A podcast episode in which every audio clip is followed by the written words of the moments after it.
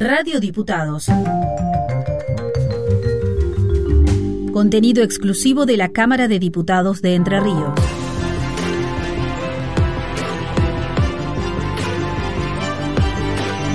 Con luz y taquígrafos.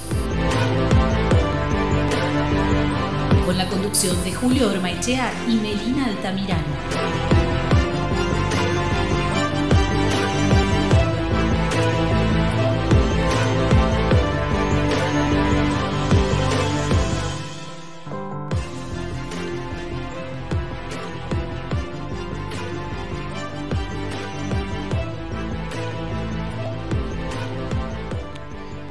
Saludos cordiales a la audiencia de Radio Diputados, la radio de la Cámara de Diputados de Entre Ríos.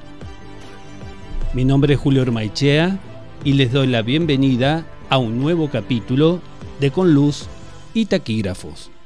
Les cuento entonces que Melina tiene un inconveniente técnico que el señor operador Franco Bravo está tratando de solucionar lo más rápidamente posible y para ir avanzando, porque hoy tenemos un programa muy interesante, creemos, para que lo disfrute nuestra audiencia. Eh, les eh, recordamos que nos pueden escribir a ciclo con luz y taquígrafos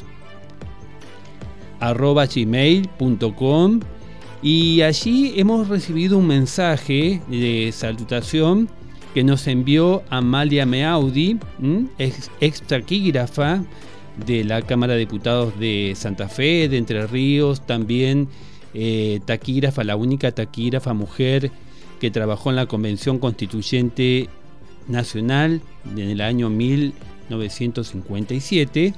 Eh, y también hemos recibido un audio que nos envió una ex taquígrafa, una taquígrafa jubilada de nuestra Cámara de Diputados de Entre Ríos y también fue eh, prosecretaria de la Convención eh, Reformadora de la Constitución eh, de la provincia de Entre Ríos del año 2008.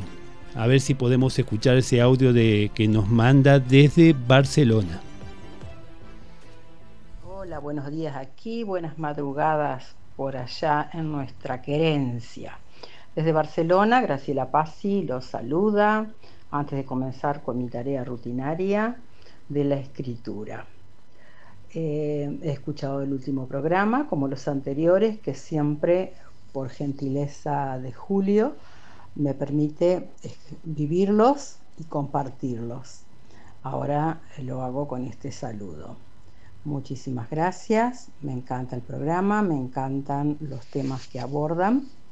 Eh, siempre es eh, importante la difusión y el conocimiento.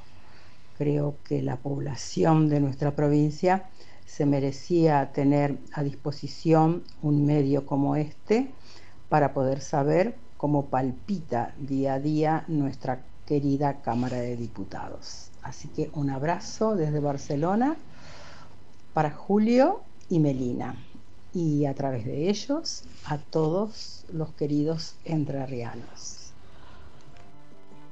Bueno, qué lindo saludito. Meli, ¿te gustó? Hola, ¿cómo estás, Julio? Primero que nada. Hola a toda la audiencia. Ahora tengo voz nuevamente, la verdad, hermoso mensaje. Le mandamos un abrazo muy grande desde acá. Es muy emocionante escuchar que nos escuchan de estar lejos. Así que bueno, nuestro cálido abrazo hacia ella y a todas las personas que nos mandan mensajes y las invitamos a que nos sigan escribiendo. Eh, voy a dejar de nuevo por las dudas el WhatsApp de la radio, donde nos pueden mandar así audios como lo hizo ella. Así que bueno, 343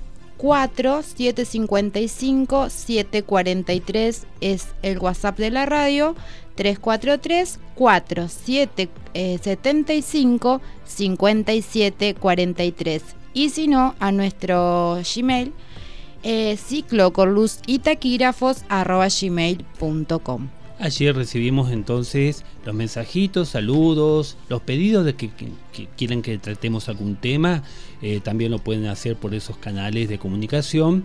Y también eh, queremos saludar hoy a nuestro compañero taquígrafo Walter Cepelotti de la Cámara de Diputados de la provincia de Entre Ríos, que hoy está cumpliendo 35 años de servicio. 35 años. bueno, tiempo, ¿eh? Walter, le mandamos un beso muy grande a él y también saludarte a vos, Julio, porque hoy también le contamos a nuestra audiencia que nuestro querido Julio, que nos comparte tantas cosas de taquigrafía y aprendemos tanto e, de él, eh, hoy cumple 32 años de servicio. Un no de edad, sino de servicio. De servicio. Igual, estás regio. si vos me decís que tenés 32, te creo, Julio. Bueno. Así que eh, eh, cumple 32 años él también, así que, bueno, felicitaciones. bueno, a Walter, a nuestro compañero, y muchas gracias, Meli, por tu saludo. Sí, felicitaciones a los dos. La verdad que una tarea hermosa. Un besote grande. Y si te parece, Melina, eh, ya solucionado el, problema técnico, iniciamos rápidamente el próximo segmento que es misceláneas.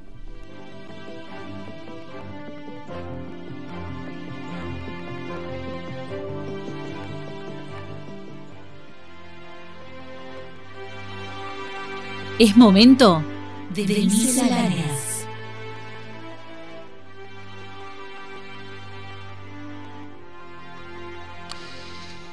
Y en el segmento de misceláneas del día de hoy tenemos dos, eh, dos anotaciones para mencionar. Una, eh, que es una carta mm, que le envió, de las muchas que le envió eh, el célebre orador romano Marco Tulio Cicerón a su primero esclavo, después amigo, secretario, no sé en qué orden, pero inicialmente fue su esclavo, eh, a quien después le dio su nombre eh, cuando lo liberó, como era tradición entre los romanos. Eh, a veces los, digamos, los dueños, al liberar a sus esclavos que querían, porque por alguna cualidad que tenían, los liberaban de la esclavitud. Y entonces era, muchos le otorgaban el nombre del, del, del dueño. Y recordemos también, porque muchas veces lo hemos mencionado, que en el caso de Tirón, el inventor de la taquigrafía romana, de la braquigrafía o de las notas tironianas, eh, también fue educado desde niño, porque se destacó desde muy niño por su inteligencia, su capacidad de aprender rápidamente. Fue eh, criado juntamente con quien después sería el célebre orador Marco Tulio Tirone. Se educaron juntos desde niños. Y bueno, y en cierto momento, ya Liberto Tirón, eh, que era muy, digamos, un colaborador muy, muy cercano de, Cicerón, eh, se había enfermado, estuvo bastante tiempo enfermo incluso con muy delicado en cierto momento, y eh, el orador romano, eh, Cicerón, se había preocupado mucho de, eh, por él y bueno, le, envió sus médicos personales, estaban, digamos, uno estaba en Grecia, el otro estaba en Roma, este, entonces este, le enviaba cartas para saber cómo se encontraba. Además lo extrañaba muchísimo porque estudiaban juntos, hacían, ya hemos contado también que Tirón, el taquígrafo Tirón, este, era un erudito, ¿eh? era muy versado en literatura romana, latina mejor dicho, y griega. Y bueno, entonces estudiaban juntos ya de grandes también y bueno, lo extrañaba mucho. Eh, Marco Tulio eh, Cicerón le escribe en el año 708 eh, de la fundación de Roma, así como medían los romanos el tiempo a partir de la fundación de Roma, que fue fundada el 21 de abril del año 753 a.C., de Jesucristo, pero ellos contaban eh, a partir de la eh, fundación de Roma, 708 de ese, de, esa, de ese calendario que tenían, le escribe, yo, yo bien deseo realmente que tú vengas donde yo estoy, porque estaba enfermo, pero temo el camino, has tenido muy recia enfermedad, estás muy estragado de la dieta, de las purgas y de la fuerza de la misma enfermedad. Las recaídas de graves enfermedades suelen ser muy peligrosas cuando ha habido algún desorden. Y si te cuesta dos días el venir hasta la granja comuna, cumana, perdón, habrás menester para volver otros cinco días. Yo pretendo, le dice Cicerón a Tirón, estar en la granja formiana para los 29 de este, de este año, de este mes, el corriente, ¿no es cierto? Procura, le, le pide, amigo Tirón, que yo te halle allí ya muy bien esforzado, mm, bien repuesto.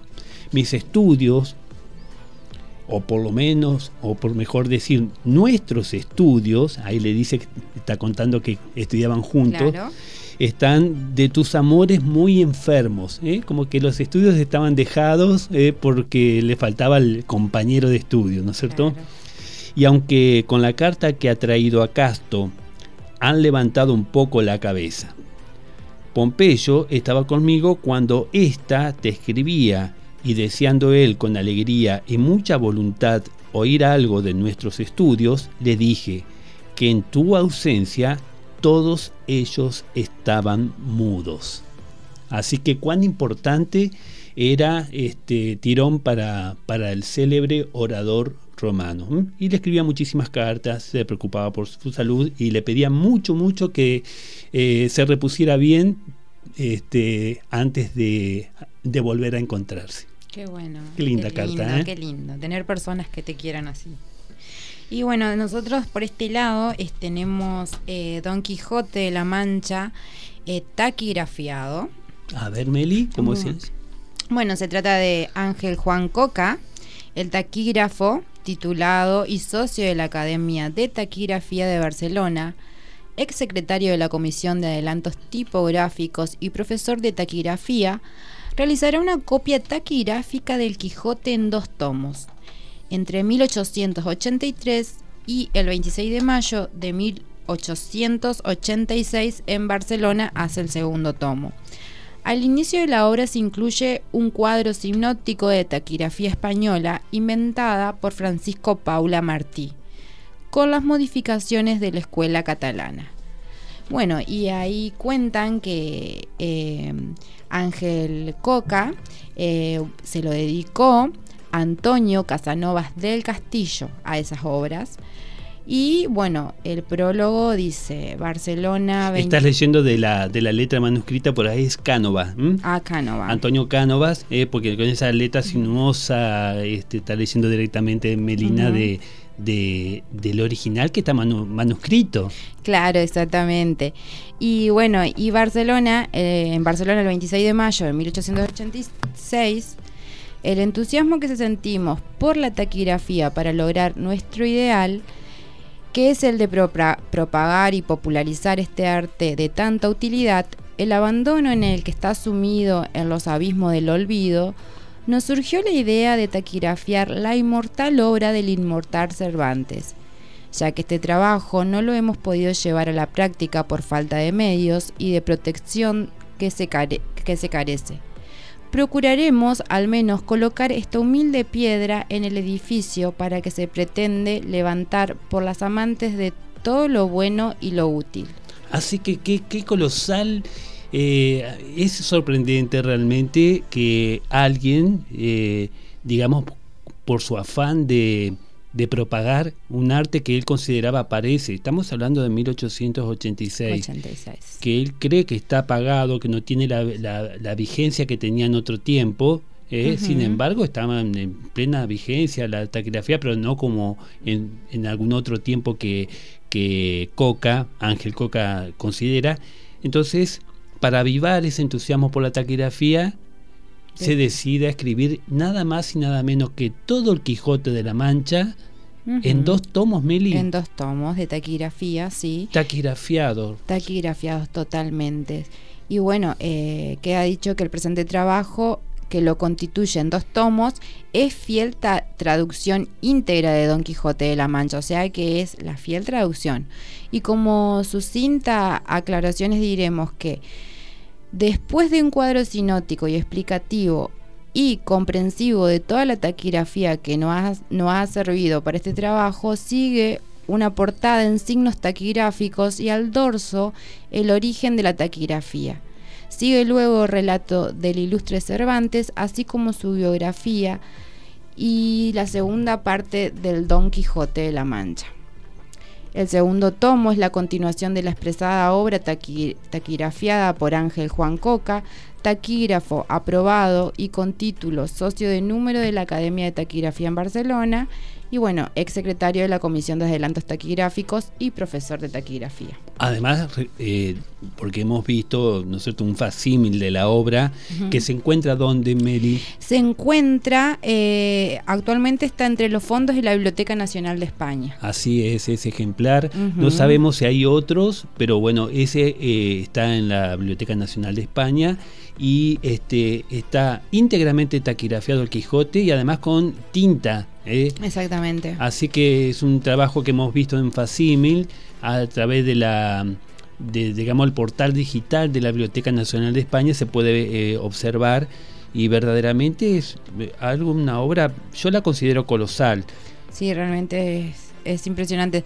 Si pueden buscar en internet y ver las imágenes, eh, para darse una idea de lo que es la obra, eh, es realmente muy, muy, muy bonita y muy interesante. Y está, eh, digamos, antecedida ya el relato del, Quijote, de, este, de, esta novela, la más importante novela de, escrita en lengua española, El Quijote de la Mancha, de don Miguel de Cervantes Saavedra.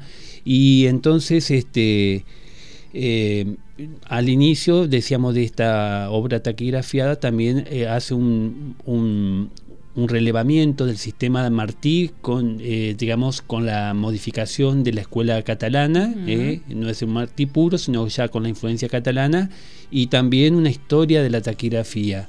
Eh, verdaderamente este hombre se ha, se ha lucido con, esta, con este legado para la posteridad, que es una joya que tienen ahí en, en España, en la Biblioteca Nacional de España. Totalmente. Bueno, Meli, muy interesante. Y si te parece, vamos al tema central del día de hoy. Exacto.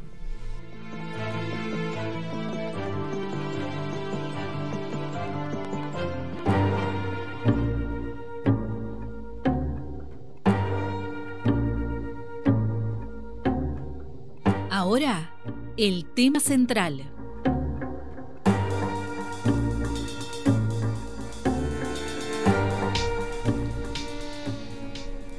Y en el tema central del día de hoy vamos a tratar un tema que me pareció una curiosidad. Yo desconocía completamente de la existencia de esta obra. Eh, vamos a hablar de la taquitelegrafía. ¿Mm? ¿Vos me ¿Ha escuchado hablar alguna vez, porque vos sos muy joven, de la telegrafía? De la telegrafía sí, pero muy poco, muy poco. Bueno, creo que todavía está vigente para algunos casos especiales de tipo legal. Me parece que los todavía me parece, no estoy seguro, se pueden enviar los este los eh, telegramas de despido, que es una manera legal de enviar un, digamos, una comunicación, notificación de despido a través de un telegrama. Pero acá vamos a tratar el tema de la telegrafía con la taquigrafía. Interesante. El 24 de mayo de 1844, Samuel Morse, Morse y Alfred Bale inauguran en los Estados Unidos la primera línea telegráfica eléctrica que unía el Capitolio en Washington con Baltimore, Maryland, distantes una de otra 60 kilómetros aproximadamente. Desde el sótano del emblemático edificio del Congreso de los Estados Unidos, Samuel Morse, Morse transmite la frase lo que ha hecho Dios, extraídas del bíblico libro de los números, eh, el capítulo 23, versículo 23, utilizando un código que representaba letras mediante combinaciones de puntos y rayas. ¿Mm? Esta es la telegrafía. El código Morse Eh, es decir, impulsos eléctricos cortos y largos creados al pulsar brevemente una tecla para completar un circuito eléctrico. De eso se trataba. Se transmitía un alfabeto, pero a través de unos sonidos. Cortos o largos, depende de la duración, eh, significaba una letra u, otra. Más o menos lo que entiendo. También porque no sé nada. Claro, era por letras, no era por palabras. Claro, letra por letra. Letra por letra. El, el, telégrafo eléctrico había sido inventado antes, en 1837, por William Cook, un inglés, y por Charles eh, Wheatstone en Inglaterra, con innovaciones paralelas que a menudo, como a menudo ocurría en la revolución industrial, eh, que varias personas en distintas partes del mundo estaban inventando cosas similares. Eh, esta, explosión de, auge de inventos que que ocurrió en ese periodo que se conoce en la historia como Revolución Industrial. También, entonces, al mismo tiempo que los ingleses casi les ganaron de mano los ingleses al estadounidense Samuel Morse, ¿eh? Eh, él estaba realizando también estudios y avances eh, para tratar de comunicar mensajes a través de impulsos eléctricos. Qué tecnología, ¿eh? Exactamente. Y como ocurría a menudo durante la Revolución Industrial, la telegrafía eléctrica estaba siendo desarrollada simultáneamente entre otros países y otros científicos, como vos contabas, por lo que Morse debió litigar para obtener los derechos de su sistema. Finalmente, en 1854, la Corte Suprema de Justicia le reconoce sus derechos en 1866 se tendió el primer cable telegráfico transatlántico. Una vez que los alambres y los cables submarinos habían conectado países y continentes, el telégrafo transformó las comunicaciones para que se pudiera enviar y recibir mensajes en cualquier lugar en cuestión de minutos. A finales del siglo XIX, solamente Inglaterra contaba con 25.000 kilómetros de cable telegráfico por los que circulaban 400 millones de mensajes al año. En menos de 50 años, el mundo parecía un poco más pequeño y la vida mucho más rápida. Qué revolución. Exactamente. En las comunicaciones. Lo que habrá sido. Sí. Clave para muchas cosas. Como para estas, por ejemplo. A ver, Meli. Algunas consecuencias derivadas del uso del telégrafo. Al adoptarse el sistema telegráfico en toda la red ferroviaria británica, por primera vez fue posible tener una hora universal. Surge la hora del meridiano de Greenwich. Exactamente, por una necesidad de las comunicaciones por telégrafo y del ferrocarril, eh, eso dio origen a la necesidad de establecer un sistema horario mundial, que comenzó en Inglaterra y después se fueron adhiriendo eh, diversos países. Las oficinas de correo empezaron a ofrecer el servicio de envío de telegramas a particulares por un precio módico. Las noticias de los acontecimientos se difundían mucho más rápidas que antes. La rapidez de la comunicación telegráfica también fue especialmente útil para determinadas profesiones. Los militares probaron con éxito los telégrafos eléctricos durante la guerra de Crimea en 1853 y 1856. La primera guerra, digamos, con información diaria, a través de las comunicaciones telegráficas. Eh, lo importante que era eso para ese tiempo, ¿no? Los corresponsables de prensa podían enviar rápidamente las noticias, sus redacciones y por primera vez el público seguía los, los acontecimientos mundiales en el mismo día que sucedían. El telégrafo también podía utilizarse en situaciones de peligro. ¿Como eh, cuál, Melia? A ver. El primer uso de la señal SOS en código Morse. Tres puntos, tres rayas y tres puntos por parte de un transatlántico fue enviado por el, operado, el operador inalámbrico John John George, Phillips a bordo del mm. Titanic, después que el barco chocara contra un iceberg en, en, el Atlántico en abril en 1912. Así que tenemos la primera señal SOS eh, de, de, auxilio, ¿no es cierto? Claro, son tres puntos tres rayas y tres puntos. Exactamente, los tres puntos corresponden a la S, ¿eh? porque se repiten acá. Así que ya, ya estamos aprendiendo un poquito también de código Morse. ¿eh? bueno, y entonces la primera vez que se transmite esa señal eh, por parte de un transatlántico, que fue este tristemente célebre primer viaje del Titanic, de Titanic. Así que bueno, se transmitió por primera vez esa, esa, ese pedido de socorro a través de, del código Morse por ese accidente eh, trágico, ¿no es cierto?, que marcó todo un, un, antes y un después en la construcción de los transatlánticos, ¿eh? ese barco monumental. Sin embargo, el invento tenía algunos inconvenientes. Todos estos avances tenían alguna parte que eran inconvenientes que había que solucionar, sobre todo para los operadores. Por ejemplo, pulsar repetidamente las teclas Morse para enviar mensajes, especialmente en el caso de los empleados de correo, a menudo les provocaba una lesión en el esfuerzo repetitivo conocida como parálisis del telegrafista o brazo de cristal una enfermedad laboral, ¿eh? que se puede decir, por, por estar mucho tiempo pulsando esa, esa, ese aparatito que se manejaba con una sola mano.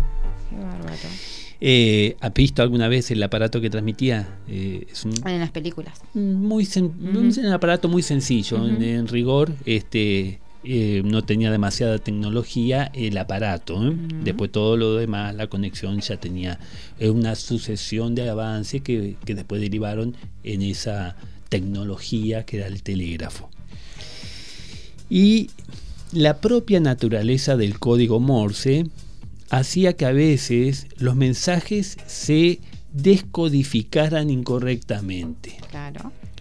Como se pagaba por palabra, Frecuentemente los mensajes se acortaban o se omitían ciertas palabras, lo que a veces creaba confusión, sobre todo eh, lo que el remitente quería decir exactamente. ¿eh? Eran caras las palabras, se cobraba por palabra, era algo caro al inicio, y entonces trataban de despojarse de algunas palabras que ya veremos cuáles serían eh, las, que, las que se podían despojar, digamos, aquellas que no afectaran al, mensaje, pero aún así quedaban a veces ambiguo el mensaje. El acortamiento de los mensajes se debía a una limitación técnica de los hilos para transportar los mensajes y código Morse. Muchos mensajes que se transmitían a través de esos hilos eh, provocaban como un tráfico excesivo, entonces había que reducir eh, todo lo posible eh, la, cantidad de sonidos eh, que se transmitían por esos hilos. Y bueno, la necesidad entonces de acortar los mensajes motivó, y acá vamos al tema de la que une la taquigrafía, la, sí, la telegrafía con la taquigrafía, motivó esta inconveniente o esta necesidad de abreviar lo más posible el mensaje, eh, los, pulsos, las pulsaciones, el código Morse, eh, motivó al comandante español Rafael Peralta y Maroto, capitán de ingenieros, un militar, a proponer una solución. En 1887 publica en Madrid la obra Taquitelegrafía o sea, aplicación de la taquigrafía a la telegrafía. A ver qué, cómo es esto, Meli, en qué consistía en líneas generales esta propuesta. Afirma Rafael Peralta que cuatro distintos géneros de abreviaciones sistemáticas y discretamente empleados deberían entrar a formar parte de la taquitelegrafía como denominan el sistema de aplicación de la taquigrafía a la de la telegrafía. De estos tipos de abreviaciones, tres son genuinos y propios de la taquigrafía y el cuarto lo es de la telegrafía, o mejor dicho, del lenguaje o estilo telegráfico. A ver cómo es el tema. Al referirse a las abreviaciones propias de la telegrafía, menciona la suprensión discreta de los artículos, pronombres, preposiciones y conjugaciones que puedan desaparecer de una frase, sin que por esto deje de comprenderse su significación o sentido. El interés particular del público o una bien entendida economía han sido los que han sugerido este interesante medio de abreviar la redacción de los despachos. Efectivamente, como en todos los países, las tarifas telegráficas se regulan por el número de palabras de aquellos. Nada más natural que evitar el hacer el uso de aquellas palabras que solo sirven para indicar modificaciones, empleando por el contrario casi exclusivamente los nombres y los verbos que son las partes de la oración que verdaderamente designan las ideas que le interesan transmitir. Así es. Por ejemplo, en el mensaje, salgo mañana en el tren, correo para esa. Baje usted a la estación a la hora de la llegada del tren, que comprende 21 palabras, se podrían economizar palabras y dinero redactándolo así. Salgo mañana, tren correo esa. Bajé estación ahora llegada del tren. Así que bueno, lo, lo despojó, digamos, de las palabras que son más fáciles de despojar en una frase, que son las preposiciones, veo acá, y ya con esa frase tan corta se ahorra varias palabras. Claro, eran 21 y con esas ahorra y son solo 10 palabras. Así que bueno, ahorró tiempo, dinero, sobre todo porque eran costosas las palabras. Exactamente. Se, contaba por, se, se cobraba por palabra el mensaje. Eh, con estas solas 10 palabras, continúa diciendo Peralta, queda el sentido de la frase tan perfectamente intangible como las 21 anteriores. Y es más, si se encargase a varias personas que completen ese telegrama para formar las oraciones gramaticales correctas eh, de que es contract contracción, seguros estamos eh, de que todas sin vacilar restituirían invariablemente el primer enunciado. Exacto, porque era muy fácil reemplazar en ese mensaje al menos, es reemplazar todos. Eh, reemplazarían si haríamos un juego, como, cuáles serían las palabras que faltan, que se omitieron. Eh, él dice Peralta que está casi seguro que todos habrían completado exactamente el mensaje original. Exacto. Creo que hasta hoy pasa cuando nos mandan un mensaje, hay veces que las personas están apuradas y te, te abrevian el mensaje y vos tenés que interpretar qué es lo que te dicen porque falta. ¿eh? Así que ahora también estamos, estamos, en estamos entrenados para este tipo de, de, de, mensaje. ¿eh? Exacto. Es en verdad admirable que el, eh, que el crecido número de palabras que se pueden suprimir en las oraciones sin que deje de comprenderse su sentido eh, imposible sería dar sobre esto reglas concretas, pues aunque en general son esas palabras las partes de la oración que se han indicado, artículos, pronombres, preposiciones y conjugaciones, conjunciones, a, conjunciones, a veces no es posible prescindir de algunas que caracterizan la frase. El buen criterio. Por eso hablo de discrecionalidad. Es la única guía segura preceptuando solamente como regla general que son suprimibles todas aquellas palabras que se tenga seguridad de que se podrían restituir con fidelidad si se recibiesen en un escrito en el que hubieran sido omitidas. Así, por ejemplo. A ver, un ejemplo para poder entender mejor la idea que, dice Peralta, ¿eh? para Claro. El primer párrafo de la obra Inmortal de Cervantes podría expresarse así el lenguaje telegráfico.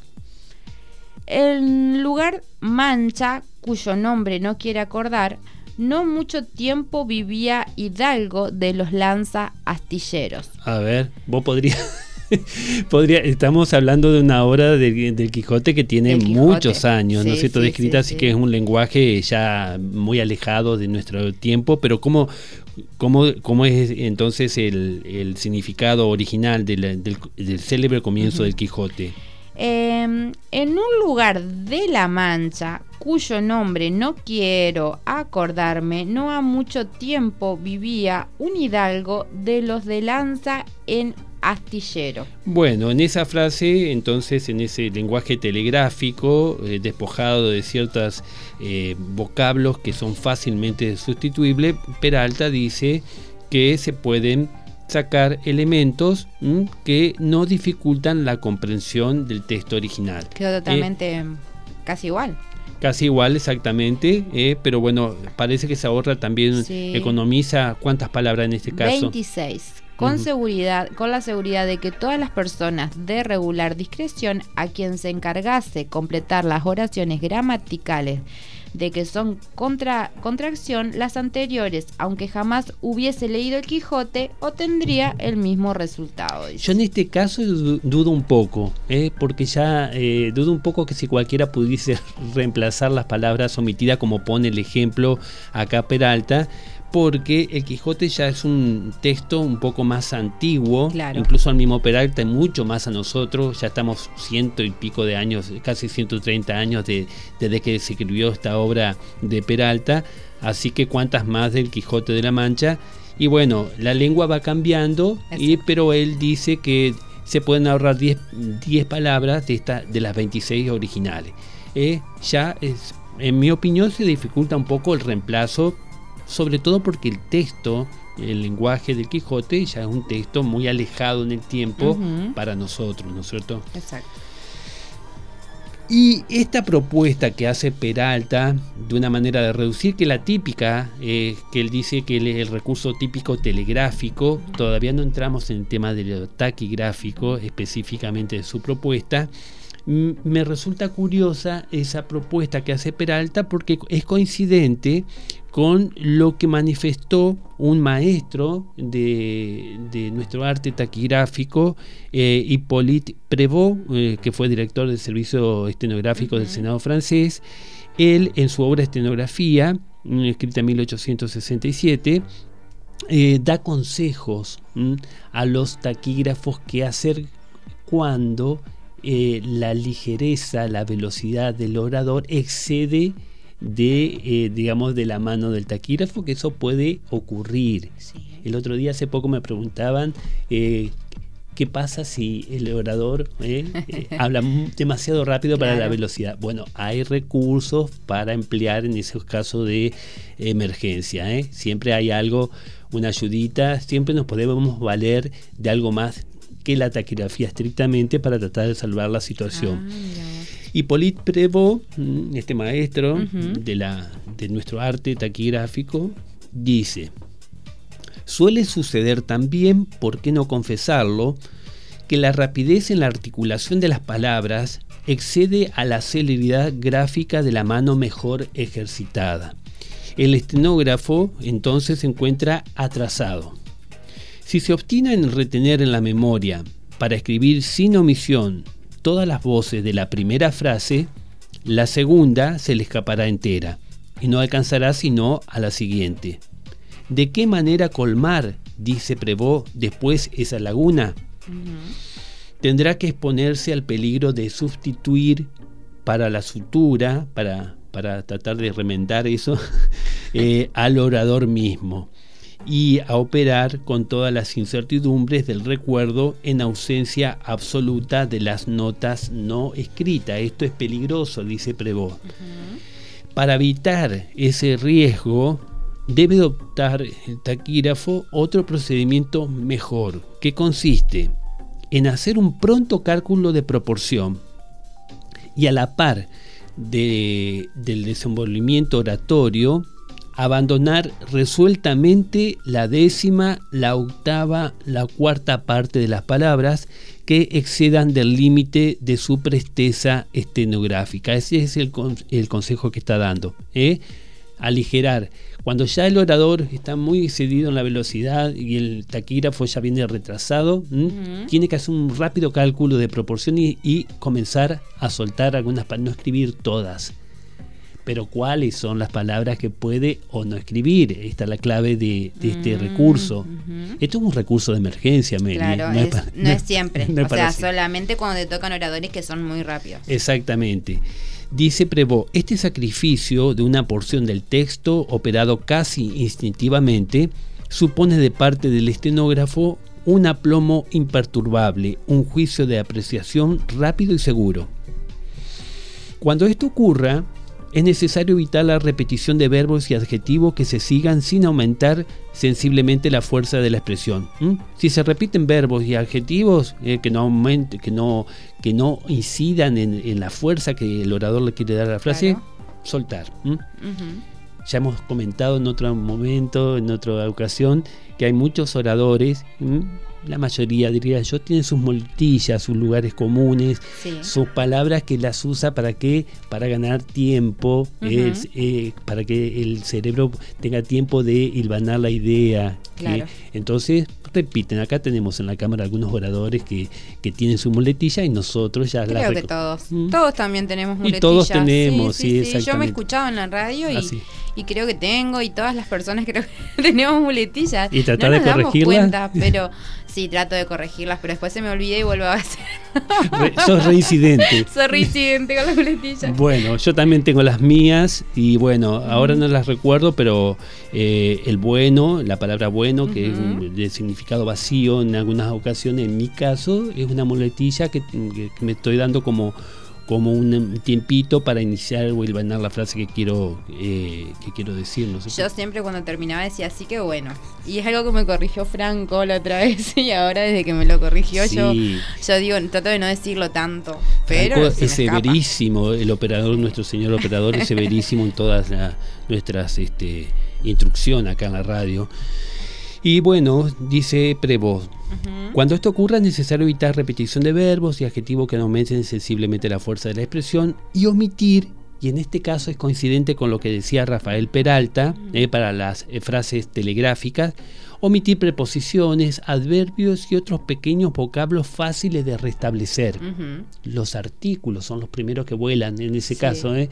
eh así que, eh, y después vemos algunas preposiciones. Por ejemplo, si yo digo, el señor ministro de Economía de la Nación, entonces pongo ministro de Economía, Nación y todas las preposiciones y artículos que acompañan esa frase las, no las escribo directamente porque vengo retrasado, mire. Exacto. exacto, exacto. Pierdo el tren, pierdo el tren. Continúa Rafael Peralta y Baroto. Este género de abreviaciones, o sea, en esto coincidieron un taquígrafo con, este, este militar que era ingeniero, ¿eh? que él no era diestro en la taquigrafía ni en telegrafía, pero trató de dar una solución al problema de la, de la comunicación telegráfica para ahorrar espacio de, sonidos en los cables, ¿eh? que era un problema, por eso se hacían cara también las comunicaciones telegráficas en su tiempo. Dice eh, Peralta, este género de abreviaciones es muy corriente entre el público que utiliza el telégrafo mediante su correspondiente costo y aún a veces llega a tal exageración cuando las tarifas son muy caras como sucede con los cables de eh, América y a las Indias, una comunicación intercontinental, eran carísimas eh, las palabras, eh, que se convierten los despachos en verdaderos enigmas. Para no pagar tanto ya reducían demasiado el mensaje, cuya solución no encuentra quizás el mismo destinatario para las autoridades que han de utilizar los telégrafos militares, no se hallan, eh, las autoridades militares no se hallan en el mismo caso que el público en general, porque obviamente las comunicaciones militares en caso de, conflicto bélico y demás, o de seguridad, muy, tienen que ser muy precisas. Y entonces Rafael Peralta y Maroto, eh, que era eh, militar español, ¿no es cierto?, trata de acercar una solución a este problema a través de qué? A través de su taqui telegrafía. ¿Mm? Tomamos un poquito de aire. Exacto. Cuarto intermedio musical, señor Franco Bravo.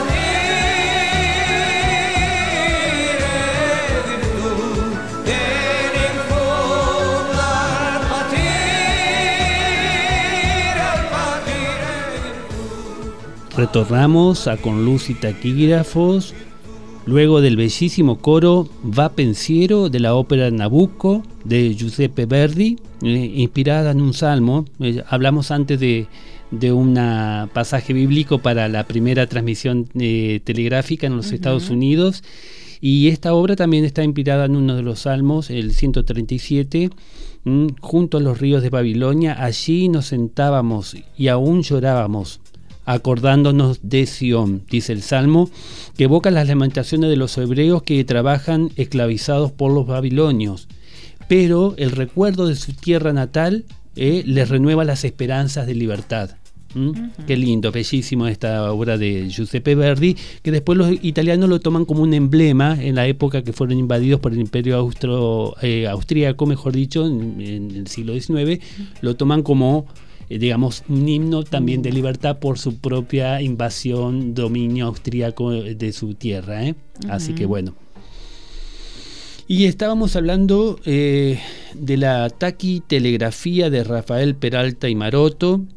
Hablábamos de los ferrocarriles, de, de, los telégrafos que como poderosos factores para facilitar las comunicaciones. Y en nuestro país estos factores alcanzaron gran desarrollo. ¿Cuándo, Meli? ¿Cuándo fue eso? Eh, en Argentina, durante la presidencia de Domingo Faustino Sarmiento, la telegrafía eléctrica cobra gran impulso. Se logra entender 5.000 kilómetros de líneas telegráficas. En 1874, en su mensaje de apertura de las sesiones ordinarias del Congreso, dice Sarmiento, En ferrocarriles, líneas telegráficas y caminos, nuestro país marcha a la vanguardia en esta parte de América. En relación con su población, aproximadamente 1.700.000 habitantes, Argentina tenía una de las mayores redes telegráficas del mundo. En 1869 se inaugura la Telegrafía Nacional en Argentina. El primero de mayo de ese año empieza a operar el enlace Buenos Aires-Rosario el gobernador de Entre Ríos, Justo José de Urquiza, escribe al ministro del Interior, Dalmancio Vélez Arfil, Tan señalado servicio será siempre recordado en todo su valor. Es así como han de concluir todas las rivalidades, los odios. Es así como garantimos a nuestros hijos de un provenir venturoso. Bueno, con estas palabras del general Luquiza, siempre eh, tratando eh, de, conciliar los ánimos, eh, estos ánimos tan divididos, esta grieta, siempre me gusta decir que siempre hemos tenido. bueno, pensó que la telegrafía era una manera de unir, y, digamos, ir limando las asperezas, las diferencias entre las distintas partes de, de nuestro país. Es nuestro gran extenso país que, bueno, gran servicio prestó la telegrafía en un territorio tan extenso como el nuestro. Sí, sí, sí. Y bueno, y ya terminando rápidamente, porque sabemos que nos hemos quedado corto de tiempo, pero eh, quiero mencionar en la obra de eh, taquitelegrafía de, de Peralta y Maroto, la parte en que él le dedica, ¿no es cierto?, estrictamente a la taquigrafía telegráfica. Maroto, lo que Peralta Maroto lo que hace es valerse de la taquigrafía eh, para este, tomarla como, digamos, referente para poder hacer una simplificación de la escritura Morse, del código Morse.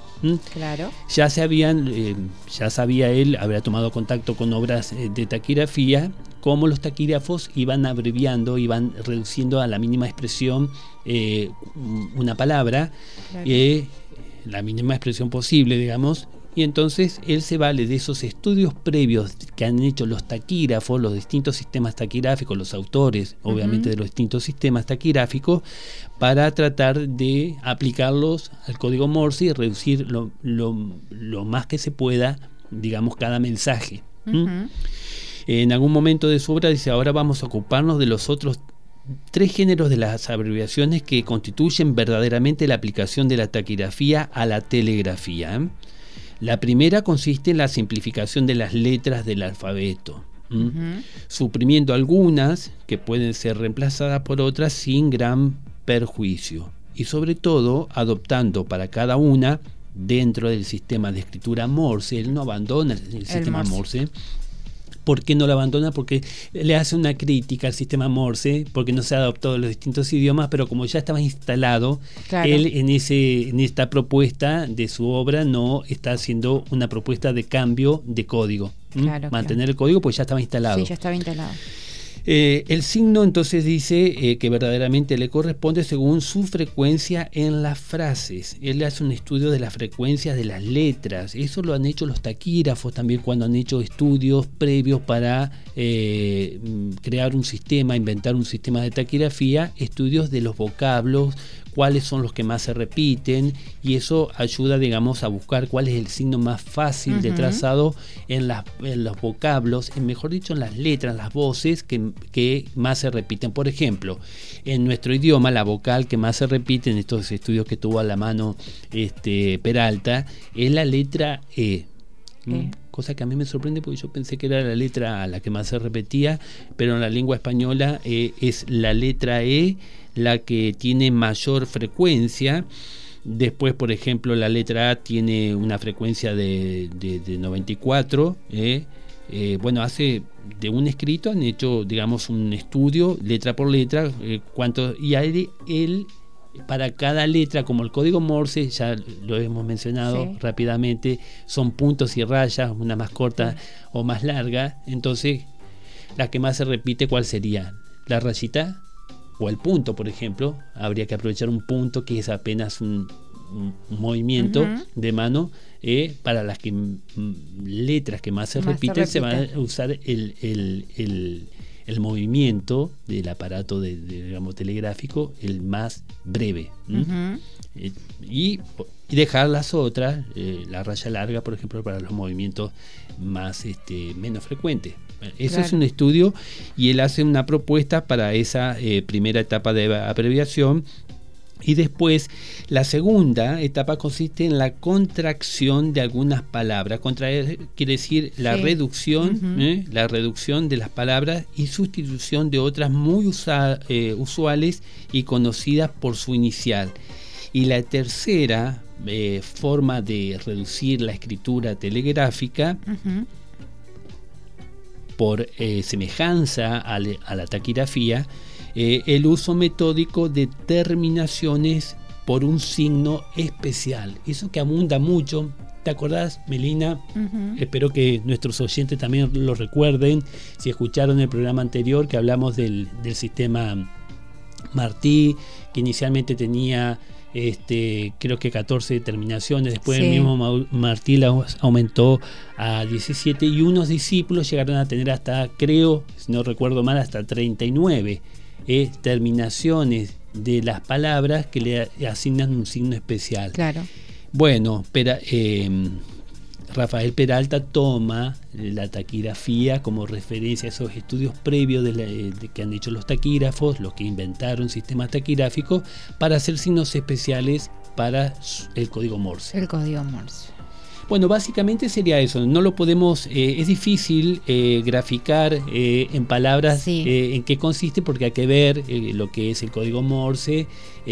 pero bueno, le va asignando muchas terminaciones a los, por ejemplo, acá por ejemplo para el español da las letras, las más usuales, la E, la O de, mayor eh, frecuencia, la E es la más frecuente, la O la, la, que se sigue, la A, la N, es una consonante, la primera consonante más frecuente, la letra I. Bueno, y así hacen un estudio eh, de, del idioma que lo que han hecho todos los taquígrafos, que han hecho buenos sistemas taquigráficos, han sido eh, cultos en el estudio de, los, de las lenguas a las que van a aplicar la escritura ¿eh? para hacer los signos. Esto es muy importante. Exactamente. No solamente la parte gráfica, sino el estudio de la lengua en sí y de la fonética, como en el caso de Pittman, que le dedicó eh, mucho, mucho este, eh, tiempo al estudio fonético para, para la creación o invención de su sistema. Claro. Meli, nos quedamos sin tiempo, hemos llegado. Tenemos que este, despedirnos. Tenemos que despedirnos, pero bueno, ¿te gustó este tema? La verdad que muy interesante, no lo había escuchado nunca, no me imaginaba, porque como hablábamos, la, telegrafía era con código Morse, entonces yo te, te, preguntaba, ¿cómo hacen para la cómo hizo la taquigrafía para eh, yo pensaba que cómo iba a ser para abreviar esos puntitos y no, era que abreviaba al final eh, eh, el conjunto, lo, que quería decir la frase.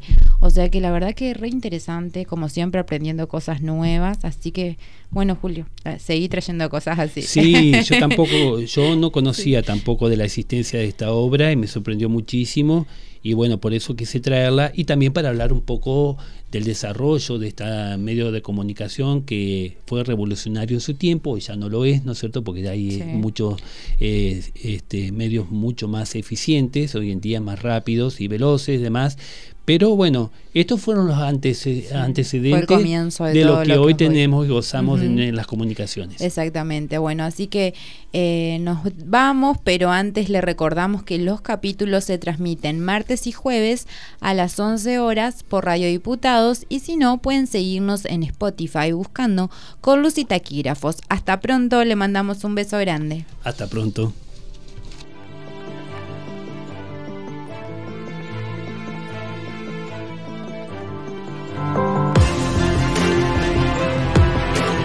Hasta acá compartimos con luz y taquígrafos. Con luz y taquígrafos.